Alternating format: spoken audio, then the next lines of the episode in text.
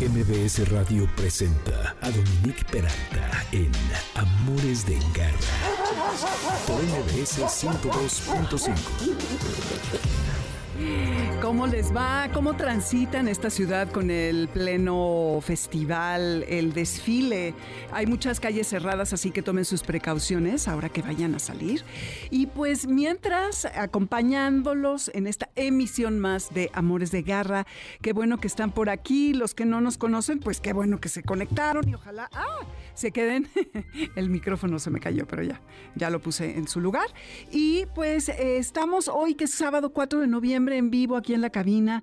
Hoy voy a hablar con Dariela Galeana de cómo acercarnos a un perro que no conocemos, porque ya saben, llegamos a un parque y ¡ay, qué bonito perrito! Y pues a la hora de la hora eh, no es lo mejor el que eh, seamos como muy directos, que nos agachemos, en fin, porque puede haber problemas.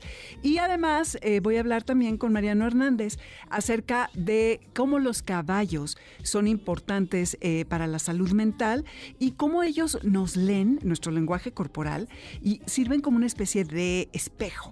Ahora van a, ver, está súper interesante. Y tenemos programado a Felipe Márquez, que es el ahora director de Humane Society International, quien junto con Claudia Edwards están en Acapulco, pero pues suponemos que por temas técnicos no nos estamos pudiendo comunicar. Entonces esperemos lograrlo, si no con Felipe, con Claudia.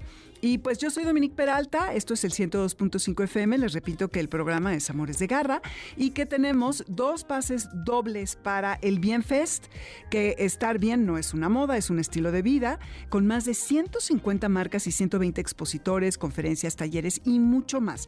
La cita es el 11 y 12 de noviembre en el Salón Los Candiles de Polanco. Vamos a hacer una transmisión en vivo desde allá, vamos a hacer los programas, muchos van a suceder el día de ese día allá. Luego vamos a tener dos pases dobles para el Camino del Colibrí, dos leyendas unidas en un espectáculo interdisciplinario que nos enseña que el amor trasciende todo con música en vivo, teatro, danza folclórica prehispánicas, contemporánea y clásica y explica la maravillosa leyenda mexica. La cita es el 11 de noviembre a las 6 en el Teatro Esperanza Iris de la Ciudad de México. Dos pases dobles para Daniel Boaventura presentando su Best Part of the Show Tour. Disfruta de su bella voz y la mezcla de diversos géneros 18 de noviembre, 20-30 horas. Uno doble para Mark Anthony en el Palacio de los Deportes y uno doble para el padre que va a suceder el 14 de noviembre a las 20 horas en el Teatro Fernando Soler. Ya hasta me cansé de leer tantos premios, ¿eh? ¡Guau! Con la generosidad de esta empresa, ¿eh? Garra, ¿escuchas? No se pueden quejar. ¿Qué quieres que hagamos, Moy? ¿Que, que te llamen? Sí, que hablen a cabina. Ok, que digan buenas tardes, participo por... Y el teléfono que hay que marcar es el 51 66 1025. Así le dicen a Moisés cuál es el que quieren, él los anota y ya les dirán todo, todas las eh, monerías que hay que hacer. Bobby, el perro portugués al que iban a sacrificar cuando nació, vivió para ser el más longevo del mundo, según el libro de los récords Guinness. Muere el 21 de octubre de 2023 a los 31 años y 165 días. Nació el 11 de mayo de 1992 en una granja en Conquieros, Portugal. Bluey, un perro ganadero australiano, tenía récord con 29 años y 5 meses, quien muere en 1939. Educa con garra. Los perros han sido nuestros compañeros por siglos y ese tipo de familiaridad que hoy tenemos y cada vez se exacerba más nos lleva a que nos queramos acercar y acariciar a los perros que no conocemos en parques, cuando llegamos a casa de amigos, quizás hasta en los restaurantes que cada vez es más frecuente que vemos a los animales. Y pues hay varias cosas que debemos de hacer y que no debemos de hacer al acercarnos a un perro desconocido.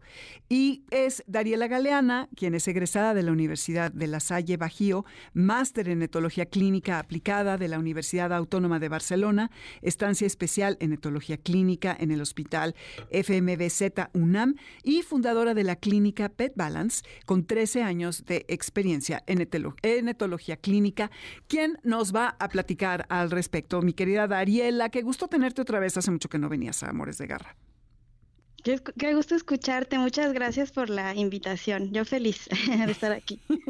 Buenísimo. Oye, a ver, me encanta este tema porque la verdad es que nos podemos evitar muchos problemas. Yo conozco a una persona eh, que en un parque eh, se acercó a un perro y le dijo al, muchacho que lo, estaba entrenando, porque eran, no eran los dueños, oye, ¿puedo acariciarlo? Sí, claro, no hace nada. Corte A, le mordió la cara. Bueno, un drama que no tienes idea.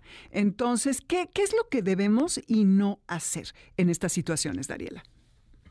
Lo ideal es esperar a que el perro se acerque, o sea, no llegar y mm. tocarlo, porque justo puede pasar que es tu perro, nunca ha pasado nada, pero resulta que no está socializado con niños, o aunque lo esté, pero puede que tenga una experiencia traumática. O sea, como no tenemos información, lo ideal es no ni siquiera preguntar, o sea, leer el lenguaje corporal del perro, pero no acercarse. Yo siento que es tan invasivo como querer acariciar a otro miembro de la familia. O sea, verlo así. Ok, sí, claro, porque aparte estás entrando en su espacio, no te conoce, te está olfateando, a lo mejor algo vibra que como que no le gusta y entonces es complicado. Sí, ahora si tú ves que el, el, lenguaje corporal de que el perro está interesado en ti, ya tú puedes voltear a ver al cuidado, al responsable y ya preguntar, oye, ¿le ¿lo puedo acariciar? Pero esperar que el perro se acerque. Pero está padrísimo que aprendamos de, del lenguaje corporal. Hay una aplicación que se llama Dog Decoder. Eh, y ya para tú saber si el perro está contento o no, porque no precisamente el movimiento de cola es felicidad. Y, y, también es importante que, bueno, que el perro te muestre interés en ti y que tus caricias sean, que el perro vea la intención de tu mano, en cuello, en el dorso, o sea, no en la cabeza. Lo ideal es no acariciar a perros que no conocemos, ¿no? Si es mucha la emoción o vemos interés en el perro, preguntamos al responsable y esperamos, esperamos que el perro se acerque y que vean la intención de tu mano. No sorprenderlos este, en la cabeza o...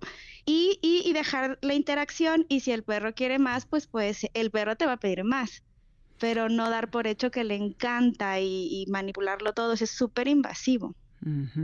Oye, y esta, esta idea o este mito, por lo que estoy entendiendo, de ofrecer tu mano, o sea, hazte cuenta que ni siquiera voltear a ver al perro, ponerle la mano, acercársela para que la olfatee, ¿eso es correcto o es un poquito arriesgado? No, es muy invasivo, literal es como si te presentan a alguien y te ponen la mano en la cara, ¿no? Eh, ahora, según la experiencia previa, reaccionaría el perro, ¿no? O sea, puede que le encante, que esté súper socializado y no haya tema, pero puede que no esté socializado, haya tenido una experiencia traumática. Yo tengo muchos pacientes maravillosos, pero que no por pandemia o por enfermedad o por, por X situación no pudieron estar expuestos a estos estímulos, porque al final las caricias es una interacción afiliativa de los humanos que nosotros habituamos a los perros eh, para que lo toleren y lo ideal es pues desde edad temprana, ¿no? Y también hay veces que el perro está socializado a esta interacción con familiares y no desconocidos. Por eso pasa que a veces el, el responsable del perro se sorprende igual, ¿no? De, oye, es que nunca había mordido eh, con nosotros no hay problema, pues porque son conocidos, ¿no? Pero no tienen por qué generalizar. O no es lo mismo ese mismo perro súper socializado, que eh, súper amigable en otro contexto, no sea, fuera del súper amarrado. Entonces, sí hay que considerar como todos esos aspectos este, antes de tocar un perro porque al final sí es una interacción muy invasiva y es afiliativa, o sea, hay que mostrarles amor de otra manera, no precisamente acariciándoles pues cuando no son nuestros perros, ¿no? Ok, ¿y tú recomiendas que los veamos de frente, o sea, que enganchemos con su mirada? Porque creo que también esa es otra, que cuando no los conoces debes de procurar no verlos a la cara porque creo que es como que los retas, ¿no? Sí, si no quieres interactuar con el perro, no verlo fijamente, y es lo que luego pasa con personas que les da miedo, pues fijan la mirada, ¿no? En la especie, en la escala de la agresión, el fijar mirada es un reto. De hecho, te ven en gatos. O sea, cuando fijan la mirada, y también hay que leer todo el cuerpo, orejas, boca, cola. O sea, si hay tensión muscular, boca cerrada, da igual que la cola esté moviéndose rápidamente, eso también puede ser mucha excitación, no es felicidad. Eh, y tú le ves a los ojos, ya el perro lo interpreta como un reto, ¿no? De tú hacia él. Por eso está padrísimo que desde cachorros yo siempre les enseño el comando mírame para desensibilizarlos a, al contacto visual y también, o sea, si no quieres interactuar con un perro, no lo voltees a ver porque ah, si es amigable y lo volteas a ver, pues él también va a ir hacia ti pues para saludarte, ¿no? O sea, no precisamente para agredirte. Como que depende el lenguaje corporal del perro y el contexto. Pero si no sabes qué onda, mejor si no verlo directamente a los ojos. Claro, eh, se entiende, porque aparte es clásico que las personas a las que no les gustan los perros, de pronto es, son los que tienen encima al, labrador, al perrito de la casa, y el otro, quítame a tu perro. Sí. ¿No? Sí, exacto. Sí, es que luego justo el perro prefiere ese tipo de personas porque como no están encima de ellos, es así como, bueno, depende del perro, ¿no? Pero perros que son como tímidos ven a personas que no quieren interactuar y es como, se interesan un montón, ¿no? Es como, yo, yo quiero. Exacto. este, ¿Por qué no me haces caso? Ajá. Ajá. Ajá, como que luego no lo pueden creer, ¿no? Pero igual, o sea, cualquier eh, niño o, adulto que no quiere interactuar, el hecho de ponerte, cruzarte de brazos y ponerte como un tronco, eh, como que el perro pierde interés. Es mejor eso a estarte moviendo. Y como adultos, los niños imitan todo. Entonces, qué mejor ejemplo de, de como adultos, pues respetar eso. Y porque pasa mucho, ¿no? De ve y saluda al perrito. Sí, y la, Sí, y la, o sea, la incidencia en el mundo, eh, en Europa, en Estados Unidos, bueno, donde, donde se registran las mordidas, eh, las agresiones, la mayoría, las víctimas son niños, la mayoría, ¿no? Porque o personas mayores. Claro, porque están aparte al nivel del perro muchas veces, ¿no? Entonces es muy fácil que les agarren la cara. Oye, cuando hablabas del lenguaje corporal, Dariela, de hay que ver todo, las orejas, los ojos, el hocico, cómo lo tienen, el pelo que a lo mejor está irisado, la cola. Entonces, en una situación en donde el perro se siente amenazado y está listo para atacar, ¿qué tendríamos que observar en sus orejas? Eh, mirada fija, las orejas, hay dos tipos de agresión, la ofensiva, que es, se podría decir como la, territorial, y, la defensiva, que es por miedo. Entonces, si es por miedo, que esa es la más impredecible, ¿no? Porque luego hay eh, contextos que para el perro pueden ser una amenaza, eh, las orejas están para atrás y muestran los, los dientes de enfrente solamente. Ok. Ajá. Sí. Eh, ahora, eh, cuando ese perro tiene experiencias previas de que el gruñido se lo castigan, que pasa mucho, ¿no? Gruñe el perro y no gruñas, ¿no? Hay impulsividad, o sea que ya el perro no señaliza, sino a lo que va, ¿no? Entonces las orejas pueden estar hacia atrás o, hacia adelante, o sea, como levantadas. Es que te depende la raza, porque imagínate un bulldog. francés, es como difícil verlo, ¿no? Pero este, pero un chihuahua, uh, chala, corre. Sí. como que las orejas tensas, como que todo tenso, boca cerrada, eh, mirada fija, eh, a veces la cola tensa o, o, se mueve derecha, izquierda, derecha, izquierda como tensa, o sea, no, porque luego pasa eso, es que movía, estaba moviendo la colita, ¿no? Quería saludar al perrito y fue y lo mordió, porque también luego aproximan otros perros que, entre comillas, quieren saludar, pero no, o sea, van, súper tensos a, a invadir el espacio del otro, ¿no? Exactamente. Entonces, las orejas hacia atrás, los ojos como que los abren más, o hacia, ¿no? o, hacia, adelante. Eh, sí, mirada fija. Es que te digo, puede ser ofensiva o defensiva. Ajá. Ofensiva Entonces, y defensiva. Eh, Sí, el que, por ejemplo, en un, en un tipo husky se vería como súper clara la postura corporal, ¿no? Pero ya en otras razas sería complicado. O sea, igual lo que podríamos ver es mirada fija, cuerpo tenso, este, boca cerrada y cola tensa o, o muy levantada si es ofensiva y defensiva es metida y orejas para atrás y, y puede que señalice con los belfos que los labios que levante solo el de arriba, eso puede ser este por miedo. Es como decir, si sigues, ajá. Ahora, hay señalizaciones mucho, mucho más sutiles antes de esas, que es desvío de mirada. Ajá, o sea que el ah. perro no quiere interactuar. O sea, aléjate de mí. Ajá, desvían la mirada como si no te escucharan, eh, que hay muchos videos, ¿no? Que quién fue y desvían la mirada, pero es una forma del perro decir no quiero problemas. Ok, sí, entonces no me está gustando. Aléjate de mí. Sí, es que eso, el que pongamos atención y como ellos estemos en el presente nos evitaría tantos problemas. Hay que estar súper atentos. Entonces lo que dices, tenemos que pedir permiso de, de la persona que trae al animal, primero que nada. No verlos fijamente a los ojos, no acariciarles la cabeza no mostrarles la mano, ponérselas en la cara porque es muy invasivo, porque es como eh, estamos eh, como estando haciendo una intrusión a su espacio personal. Eh, también los ruidos que hacemos, el ¡ay, qué lindo perrito! Eso los puede poner mal, ¿no? Depende. Sí, es que justo depende. O sea, si, si es un perrito que lo acaban de rescatar o, que lo adoptaron o lo mandaron de no sé dónde, pero estuvo en avión y no está socializado, o sea, como que pueden ser varias situaciones, puede que se asuste y por asustarse puede congelarse o este o defenderse. O sea, la respuesta cuando hay una amenaza en todas las especies es eh, si puedo me defiendo, si puedo escapo, pero normalmente no pueden escapar porque van con correa, este o me congelo. Entonces, eh, pues sí, lo ideal es, yo, yo, diría que lo ideal sería imaginarse, ¿no? Puedo agarrar a tu perro, imaginarse como decir, puedo acariciar a tu hijito o a tu esposa, decir, o, sea, como que es muy invasivo, ¿sabes? Entonces yo diría que a, reserva de que se preste, o hay veces que la misma persona te dice, ¿no? ¿Lo quieres acariciar? Porque hay perros que mi perro disfrutaba muchísimo ser acariciado y, y lo veían y ya yo, o sea, había una interacción que iniciaba de mi parte, ¿no? Y yo sabía que mi perro lo disfrutaba también. Este, pero, pero sí, lo ideal es no ir y luego, tocar. Tengo pacientes preciosos desde, desde 3 kilos, de 2 kilos hasta 45 kilos, que no les gusta ser acariciados.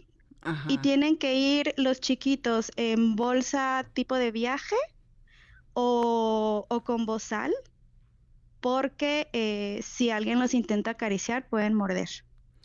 Uf, y no está tan padre, ¿no? Ya, ya hemos, eh, tenemos otras estrategias, ¿no? De poner ya etiquetas. Por ejemplo, si, si es el caso opuesto, yo tengo un perro divino, pero no le gusta que lo acaricien, pero sí me gustaría ir al parque, porque pues también tiene el derecho de pasear, ¿no? Claro. Me gustaría ir a un café. Bueno, pues ponle una etiqueta, las venden en Amazon, de no acariciar, este, o necesito ah. espacio. Ajá. Son una maravilla, sí, la, ya sea que las compres o que bordes la correa, puede ser una correa amarilla, hay un proyecto que se llama el proyecto del, listón amarillo, este que hizo Sofía Jean, la doctora. Entonces, ya el amarillo es como necesito espacio, porque también puede que tenga dolor. Entonces, entonces, y te digo, puede pasar que ni el propio responsable em, dimensione si esa interacción le va a gustar o no a su perro. Ok. Híjole, pues sí son muchas cosas, pero sí. Por eso yo diría que mejor ah, se aguantaran esa ola de amor y, y lo expresaran sin tocar, sería lo ideal, ¿no? A reserva de que pues se dé la, el contexto, ¿no? De que el responsable del perro te diga, oye, ¿lo quieres acariciar? Ay, pues me encantaría, ¿no? Claro, sí, exactamente. Que generalmente, pues, habría que mantener la distancia. Entonces, lo que estoy entendiendo, Dariela, es que hay que hacerse los interesantes con los perros. Y entre menos, no, claro, y así es como a lo mejor puedes despertar su curiosidad, ¿no? Te lo juro que sí. De hecho, tengo clientes, perdón que, que rapidísimo, que luego este me dicen que Dari, es que mi, per mi perrito no me hace caso, ¿no? Ajá. Y es que vemos el contexto, están encima del perrito, ven, ven, luna, luna, así. Y pues ya el perrito dice, uy, necesito espacio, ¿no? Sí, ya, pobre Y ya cuando empiezan a, ajá, a hacer más, eh, ven, si no quiere venir, paro, ya el perro les busca más. Entonces al final sí pasa eso que dices. Sí, me imagino. Ay, Dariela, pues muchísimas gracias por toda esta información. Si alguien se quiere comunicar contigo, consultarte, ¿a dónde pueden encontrarte? Eh, puede ser en Instagram como Dariela GG o Pet Balance MX y en Facebook como Clínica Pet Balance. Perfecto. Muy bien. Pues muchísimas gracias, Dariela. Qué gusto tenerte. Y pues la conclusión sería que no todos los perros pueden ser nuestros amigos, que leamos el lenguaje corporal y que mantengamos nuestra distancia si vemos que están tensos. Y si tienen la cola entre las patas, el perro tiene miedo y como dijo eh, Dariela, eso puede ser bastante impredecible. Y si les gruñan, aléjense. Javier Milei, candidato a la presidencia de Argentina, dice que sus cuatro perros clonados son sus mejores estrategas. Clonar a un perro normalmente requiere de 100 huevos de entre 5 y 10 perros donantes, los que se recolectan quirúrgicamente. Normalmente, se produce un solo clon. En el caso de los perros de Milei, en 2018 se produjeron 5 animales. Uno es Conan el Bárbaro y los otros tres tienen nombres de economistas norteamericanos: Milton Friedman, Murray Rothbard y Robert Lucas. Cuidados de garra Finalmente vencimos a la tecnología y Felipe Márquez, quien es gerente del programa contra crueldad animal de Humane Society International México, además de que forma parte del equipo de respuesta de desastres de HSI Global, es especialista en manejo empático y respetuoso de animales y está certificado como técnico de rescate de animales en inundaciones. Cuenta también con capacitaciones en primeros auxilios para animales. Felipe, ya ha estado con nosotros. Qué bueno que estás aquí. Yo no sé si ya estás con Claudia Había ya hablado con Claudia ahorita que si ella podía contestar, no te localizábamos. Bienvenido, Amores de Garra. ¿Cómo están las cosas en Acapulco? ¿Qué tal, Muchas gracias, buenas tardes. Sí, la, tecnología a veces nos juega un poco en contra, ¿verdad? Y es, es complicado, aunque no estemos en zona de desastre, a veces también es complejo. Pero, pero bueno, muchas gracias por la llamada. Eh, a propósito de, la presentación que hacías, te comparto que eh, tuve un, un, cambio dentro de la organización. Ahora soy gerente del programa de respuesta a desastres para América Latina de Human Society International y como pues primera encomienda que, que tengo dentro de este nueva este nuevo cargo en la organización pues fue la respuesta o ha sido la respuesta a, a, la terrible situación que se vive en Guerrero, particularmente en Acapulco, por la entrada del huracán Otis.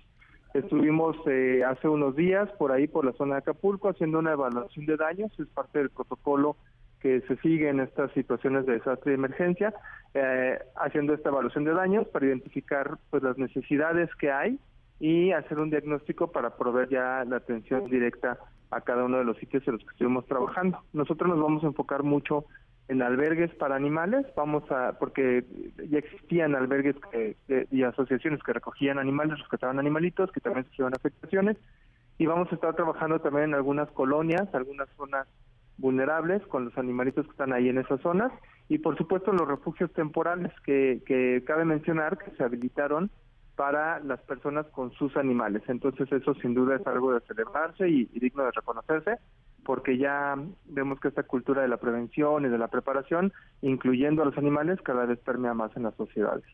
Está increíble. ¿Y eso quién lo organizó, Felipe? ¿La sociedad civil o fue el gobierno local? En, en cuanto eh, comenzó la alerta del, huracán y vimos viendo que la intensidad fue subiendo de manera pues muy rápida, eh, nos contactamos con la Coordinación de Bienestar Animal de la Secretaría de Medio Ambiente del Estado de Guerrero y eh, una de mis preguntas fue si estaban contemplando a los animales, al menos los de compañía, en los refugios temporales que se estaban habilitando por parte del DIC y Protección Civil. Entonces me dijeron que no lo tenían en mente, pero que, que gracias por recordatorio, casi que en ese momento se ponían a trabajar en ello, pero está bien, digo, la verdad es que qué bueno, mejor que tengan esa apertura y digan, no lo habíamos pensado, qué bueno que lo tocas y lo hacemos, a que se, porque hay mucha gente, o hay muchos, muchas, eh, muchas veces en las que pues se cierran en su macho y dicen, pues no, ahorita no lo vamos a hacer, es muy difícil.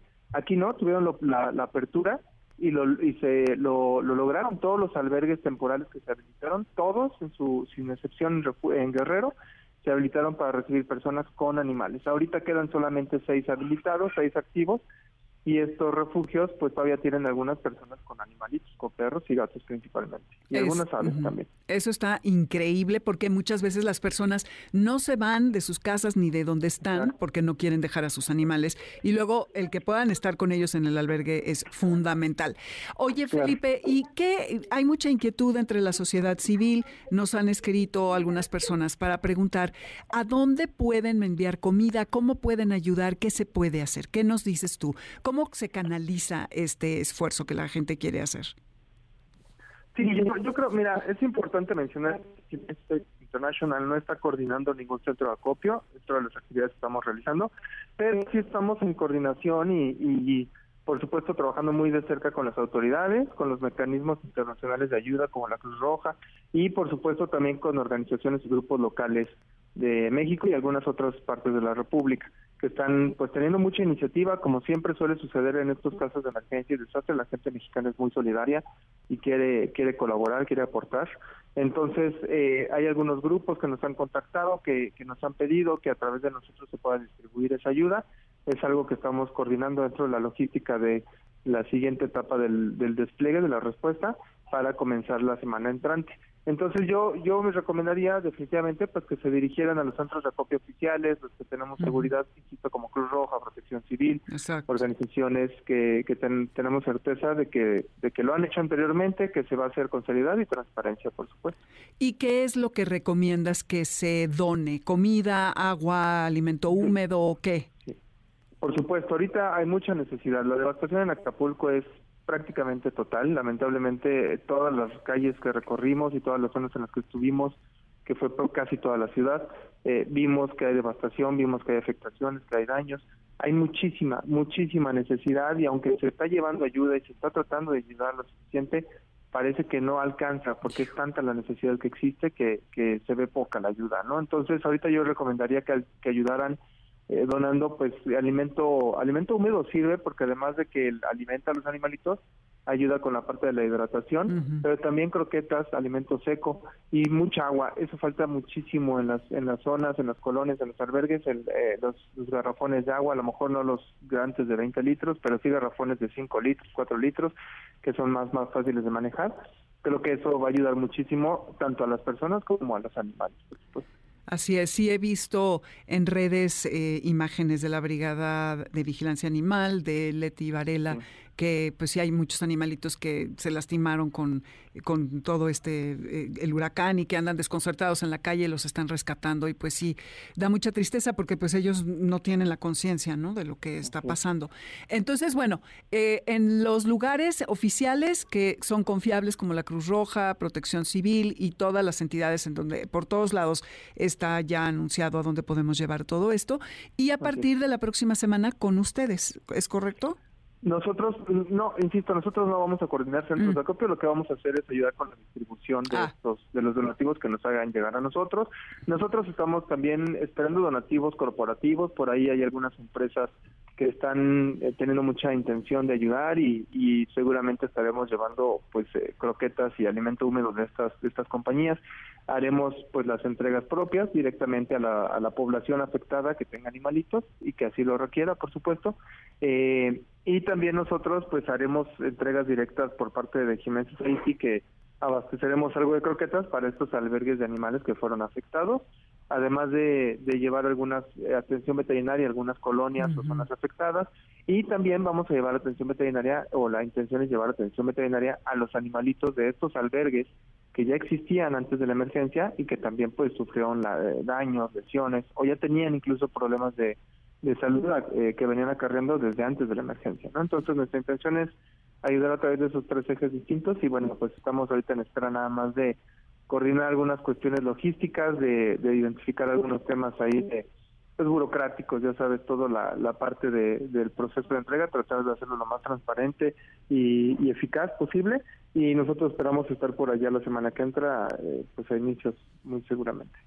Buenísimo, pues Felipe, muchísimas gracias, gracias por eh, informarnos todo esto. Estaremos pendiente. ¿Cuáles son tus redes y las redes de HSI para que la gente esté pendiente por ahí, se entere de los donativos que se están dando y que se, siga informando lo que está pasando por allá?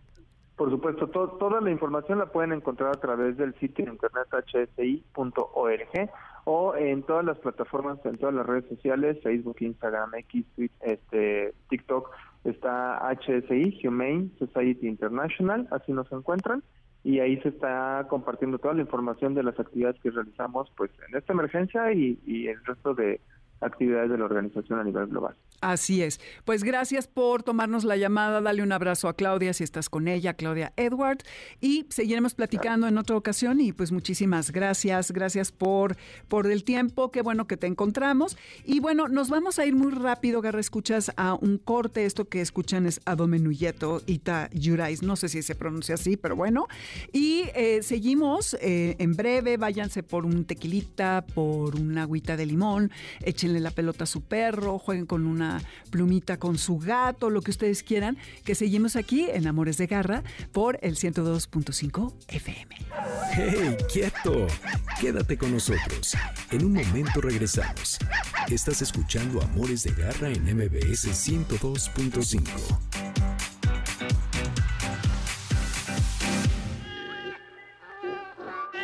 Continuamos en Amores de Garra con Dominique Peralta en MBS 102.5.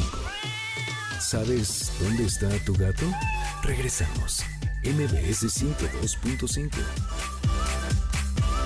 Ay, Pulp, es lo máximo, Pulp. Esto se llama Baby. Soy Dominique Peralta. Estos Amores de Garra están en el 102.5 FM. En Spotify encuentran la lista con toda la música. Eh, van a mi nombre y ahí van a encontrar la del programa. El teléfono en cabina, se los repito porque todavía quedan algunos premios. Es el 5166125. Dominique Peralta Amores Garra en Twitter y Amores de Garra en Instagram y Facebook. El lunes el podcast en mbsnoticias.com o en las plataformas donde ustedes escuchen sus podcasts.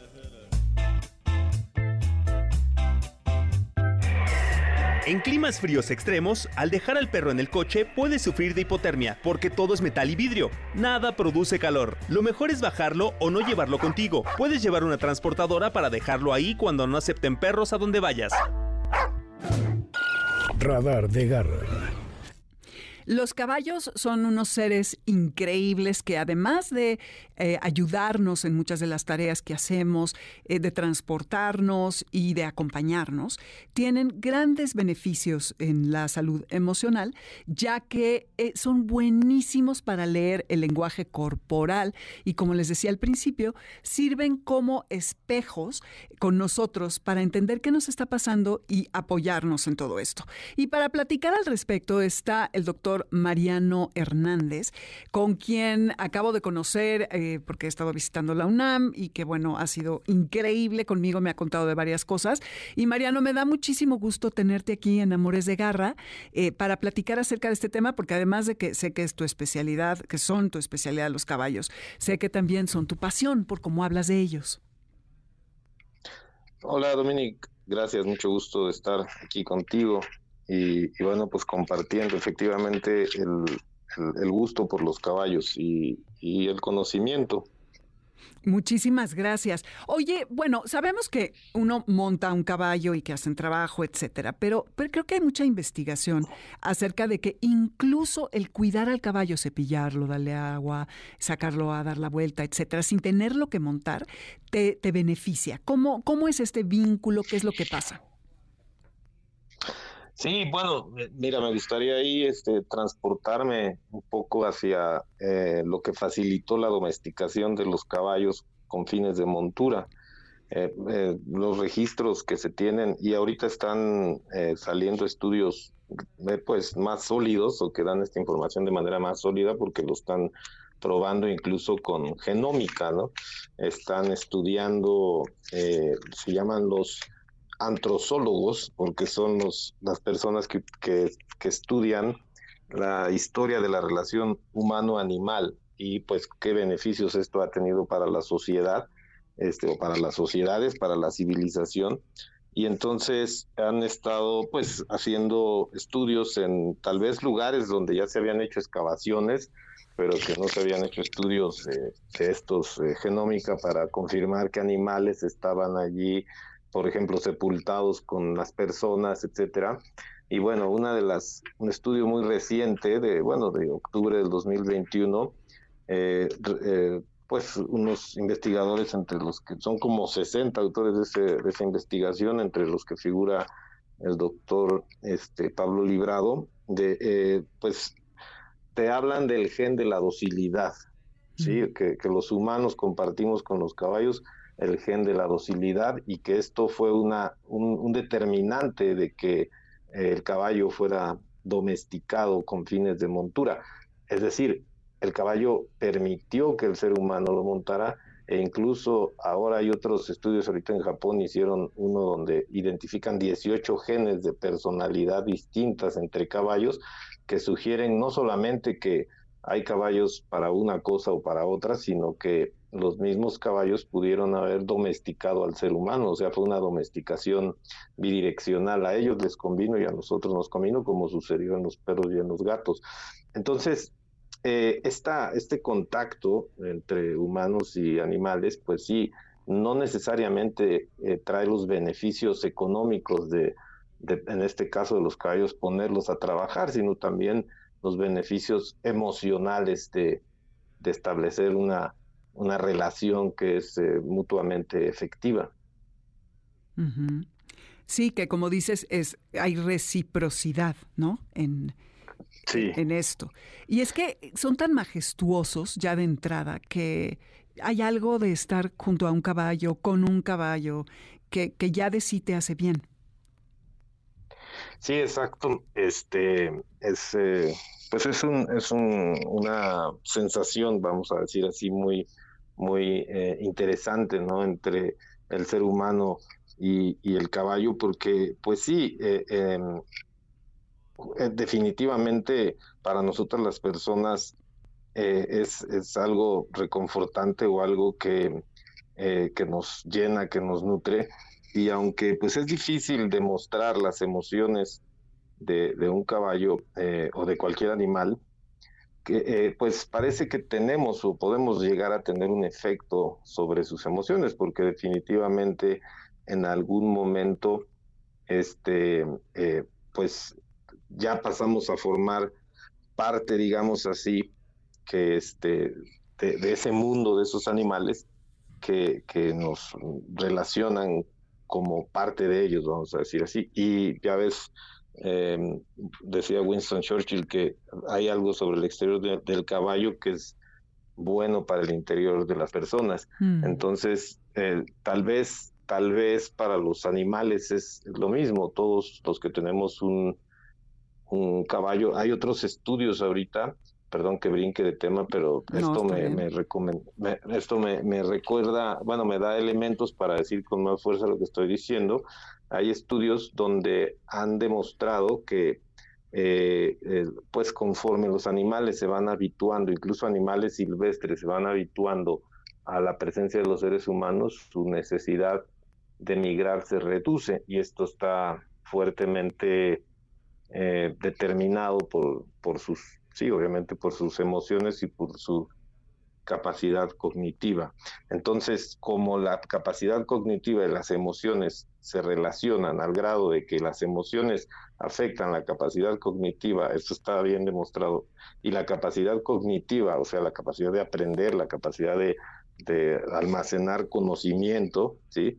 Este, eh, y bueno, conocimiento no es necesariamente saber hacer matemáticas o saber escribir el conocimiento que un ser que, que un caballo tiene de su espacio, dónde está el mejor forraje, dónde están los depredadores, a qué hora es más apropiado para comer, a qué hora los depredadores tienen más actividad. Todo esto forma parte del conocimiento de un, de un caballo, en este caso que estamos hablando de ellos. Bueno, pues eh, la, digamos, la capacidad cognitiva de un caballo está influenciada por sus emociones, o su estado emocional, y la capacidad y las, al, mismo tiempo las emociones de un animal están influenciadas por su capacidad cognitiva.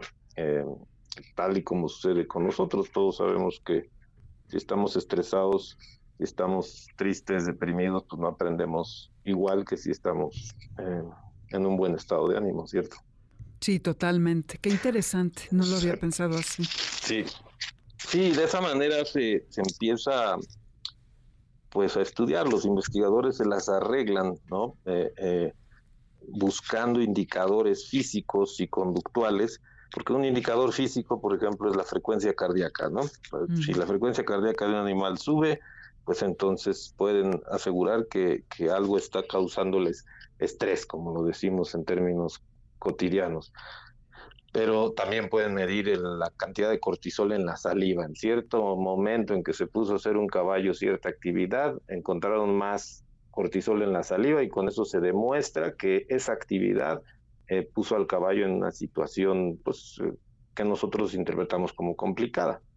Eh, esos son los indicadores físicos, vamos a decir así, o fisiológicos, ¿sí? Los puedes medir, pero hay otros que son los indicadores conductuales, ¿sí? Y la conducta, o sea, la manera en que te conduces o la manera en que se conduce un animal, esa es la conducta, pues es, es digamos, la manifestación física del estado mental o emocional del animal. ¿sí? Nos, todos tenemos un comportamiento propio de nuestra especie, eso es, eso es comportamiento, que los caballos comen forraje o pastorean 14 horas al día es parte de su comportamiento, que los caballos prefieren huir antes que pelear es parte de su comportamiento de la especie, pero su conducta es cómo se conducen en ese momento o qué reacciones están teniendo en ese momento que tú los estás observando o en que estás interactuando con ellos y esa conducta es la manifestación física de su estado mental. Entonces, a través de indicadores conductuales, los investigadores o las personas a las que les gusta estudiar los caballos, no tienen que ser investigadores, este, pues los están utilizando para entender, digamos así, o descifrar, vamos a decir, sus emociones o su estado emocional y con ello su capacidad cognitiva para lo que sea, para hasta para este, llevarlos a competir a las Olimpiadas. Oye, está complejo. Entonces, es como con los perros que se analiza sus aptitudes para el tipo de actividades que quieres realizar con ellos. Si va a estar mucho en contacto con niños, por ejemplo, o si va a ser un caballo de competencia, o si va a ser un caballo que va a hacer otro tipo de trabajo, tienes que evaluar todo esto. Y en México, Mariano, se hacen todas estas investigaciones que hablabas de la saliva, del ritmo cardíaco, porque yo sé que en otros países les encantan las estadísticas y todo el tiempo están midiendo todo, pero aquí se lleva a cabo este tipo de trabajo. Sí, sí, hay en universidades, hay investigadoras e investigadores que hacen este tipo de trabajo con muchas especies animales y, bueno, pues eh, está rindiendo resultados. ¿Cuál es el tema principal de la investigación en México? Pues es, el financiamiento, ¿verdad? Mm, eh, eh, este, hay estudios podría haber más, pero el financiamiento es limitado. ¿Y por qué es limitado el financiamiento? Porque no nos hemos dado cuenta de la ventaja que tiene hacer investigación. Obviamente investigación que atienda necesidades, este, pues no solo urgentes, sino también locales, nacionales. Pero justamente nuestra relación con los animales, pues es, es una necesidad nacional, eh, no solamente en términos eh, eh, emocionales, sino también pues en términos económicos, o sea, los animales pueden ser el apoyo emocional para muchas personas en muchas circunstancias y, no solamente perros y gatos o cualquier otro animal, eh, digamos, eh, de compañía que, que estamos acostumbrados a ver, sino también los, los animales de producción que están, digamos, mm, pasando viviendo una mejor calidad de vida, pues son animales que van a rendir mejor en su función y si están atendiendo una necesidad de alimentación en, una zona eh, determinada, pues está, yo tengo el caso de un amigo productor lechero que el día que se puso a observar cómo manejaban los ordeñadores, él quería subir medio litro más por vaca al día y ya le ya había hecho todo y le decían oye, pues ya hiciste, ya hiciste todo, ¿qué, ¿qué, más quieres hacer? Y entonces él dijo, pues voy a encontrar la forma. Y entonces se puso a observar cómo los ordeñadores manejaban a las vacas y, y vio que pues eran un rudos, entonces dijo, y si los cambio por mujeres, voy a meter ordeñadoras en lugar de ordeñadores. Eh, y pues logró ese, ese aumento en la producción de las vacas, ¿no? Y entonces medio litro más por mil vacas, pues no, hombre, es muchísimo. Este, por, por, por cinco pesos por 365 días, pues imagínate. Entonces, e, ese tipo de investigación se puede llevar. Ah, eh, esto fue un, digamos, un descubrimiento por casualidad, tal vez, lo pensó muy bien mi amigo, pero eh, pues, si, si, tuviéramos más financiamiento para hacer más investigaciones de este tipo, estoy seguro que no solo repercutir, diría nuestra salud emocional y física, sino también en, en, la, las, eh, pues, no sé, en la vida eh, socioeconómica de muchas, sí, de muchas comunidades. Exactamente. Oye, y pensando en que la terapia con equinos es muy popular, Eh, ¿Qué tipo de personas se ven beneficiadas por esto? Sé que, por ejemplo, para subirte a un caballo tienes que como eh, armonizarte con él en los movimientos que haces. Entonces, quizá personas que tienen problemas motrices se verían beneficiadas. ¿Qué tipo de personas pueden trabajar con caballos?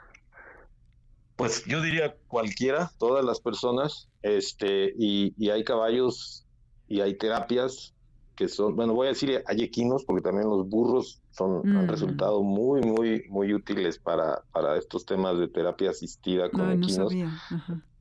Sí, y, de hecho los burros para niños parecen ser más efectivos porque como el niño lo ve de su tamaño y se le puede abrazar del cuello y lo siente pachón, en fin, este, y el burro es súper, súper tranquilo, eh, pues tienen tanto beneficios a nivel motor, o sea, en, problemas motores como en problemas emocionales. O sea, los equinos pueden ser utilizados en ambos casos, tanto caballos como burros, Obviamente, como tú decías hace rato, tenemos que seleccionarlos y, ahorita hay muchos indicadores del potencial de los caballos para no irte necesariamente a los genes y esos indicadores que al final están conectados con los genes porque nuestra genética es producto de nuestra evolución y, y, evolucionamos respondiendo a factores externos a los que nos teníamos que adaptar para sobrevivir y uno de ellos es algo que se llama la lateralidad en los animales sí, eh, que, que, es igual que en nosotros, o sea, la preferencia por usar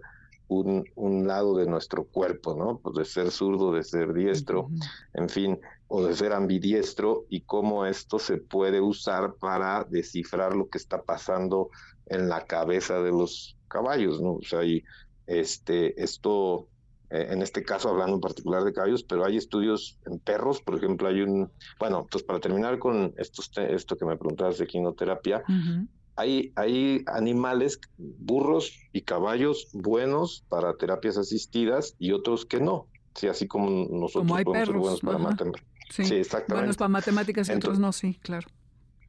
Sí, y entonces eh, a través de sus de su lateralidad motora, o motriz podemos entender un poco lo que pasa en su este en su interior vamos a decir y en sus capacidades para funcionar para ciertas cosas. Eh, eh, y bueno desafortunadamente no hay tanta investigación en esto todavía pero se está descubriendo se está descubriendo y muchas de ellas forman parte del conocimiento tradicional sí mira yo te en, yo te pongo un ejemplo reciente. La semana pasada estuve en un en un eh, criadero de caballos de carreras y, y yo estaba ahí platicando con, el veterinario y unos estudiantes de medicina veterinaria que están interesados en equinos y les decía, vean cómo estamos viendo 12 potrillos, potrillos así pequeños, ellos todavía no corren, tienen 6 meses de edad. y, y, y, de los 12 potrillos, 10 están pastoreando con la mano izquierda adelante. Eso quiere decir que son, son más propensos a utilizar su hemisferio derecho, que es el hemisferio de las emociones, lo cual es mm. totalmente entendible en un caballo de carreras, porque un caballo de carreras lo que quiere es que sea reactivo y salga corriendo a toda velocidad en cuanto se abra la puerta. Hay caballos que tienden más a usar la mano derecha, poner la mano derecha cuando están adelante, entonces son caballos que sirven para otras funciones, podría ser equinoterapia, podría ser adiestramiento, o sea, eh, caballos para actividades donde se requieren movimientos más precisos, donde se requiere un mayor aprendizaje. Y hay caballos definitivamente ambidiestros, de hecho, ahorita los estudios, digamos, en general de lateralidad distribuyen eh, bien la lateralidad en, en la mitad de la población eh, de un lado, la otra mitad de otro lado, o bien si hay ambidiestros, es 30, 30, bueno, 33, 33 y 33%. Sí, y esos ambidiestros, por decirlo de una manera, incluso en, en ungulados este, silvestres, o sea, en, animales eh, grandotes de cuatro patas, obviamente silvestres, se ha visto que facilita el que se habitúen a la presencia de seres humanos y se reduzca, por ejemplo, su, su tendencia a evolucionar. Ya se nos acabó el tiempo, Mariano, perdón, perdón. Oye, está padrísimo. Seguimos platicando en otra ocasión. Gracias por estar, Mariano Hernández. Si se quiere comunicar a alguien contigo, ¿a dónde te puede encontrar? Bueno, este es eh, mi correo electrónico para más rápido y está muy fácil, es mari, marianohg.mexico.gmail. Perfecto. Punto com. Buenísimo. Pues bueno, seguiremos platicando en otra ocasión. Muchísimas gracias. Y sí, los caballos nos dan mucho más que el poderlos montar. Son buenos para el espíritu y para el alma. Y aquí es como terminamos, queridos garraescuchas. Eh, nos vamos en Spotify, está la lista de la música, van a mi nombre y ahí encuentran la de Amores de Garra. En nombre de la manada de este programa, los saludamos Alberto Aldama, Felipe Rico, Karen Pérez, Moisés Salcedo, Adriana Pineda y Víctor Luna en los controles. Nos escuchamos el martes con Jesse en Exa. El viernes es la repetición de este programa a las 22 horas.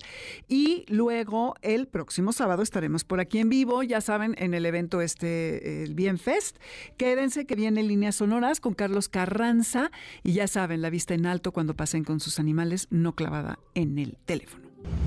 MBS Radio presentó Amores de Garra con Dominique Peralta. Te esperamos el siguiente sábado a las 2 de la tarde por MBS 102.5.